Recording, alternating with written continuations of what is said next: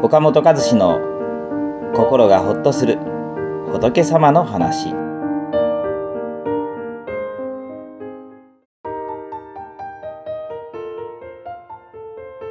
お釈迦様の最後の教えとは？私たちはこうすればいいこうした方がいいと分かっていてもなかなか行動に移せないものです。自分でも良くないからやめようと思っていることでもこれまでの習慣に引っ張られてやめるにやめられなかったり変わりたいと思っても変わることを忘れて行動に踏み出せないものです。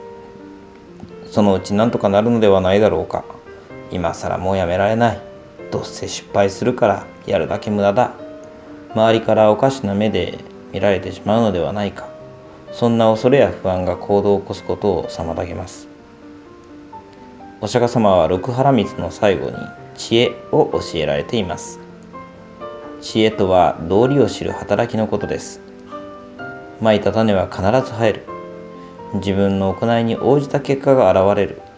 これが因果の道理です。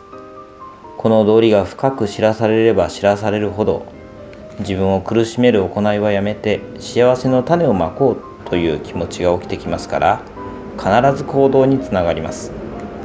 ですから知恵とは正しい道理をわきまえて行動する勇気と言ってもいいでしょう。テストの答案でも正解がわかるのに答えを書かないという人はありません。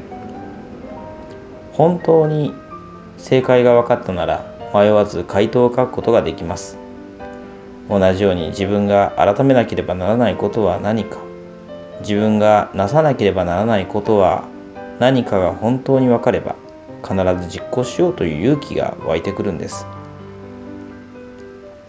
お釈迦様がお亡くなりになられる時これからどうしていけばいいのかわからないと感じた弟子たちは私たちはこれから何をよりどころにしていけばいいのでしょうかと尋ねました。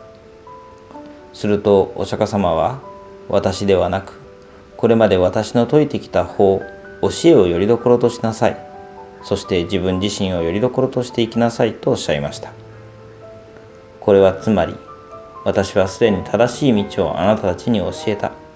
その教えに従って一歩踏み出し歩むのはあなた自身ですよということです。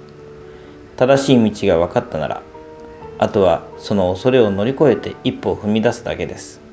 そして一歩踏み出すことで世界は大きく変わっていきます。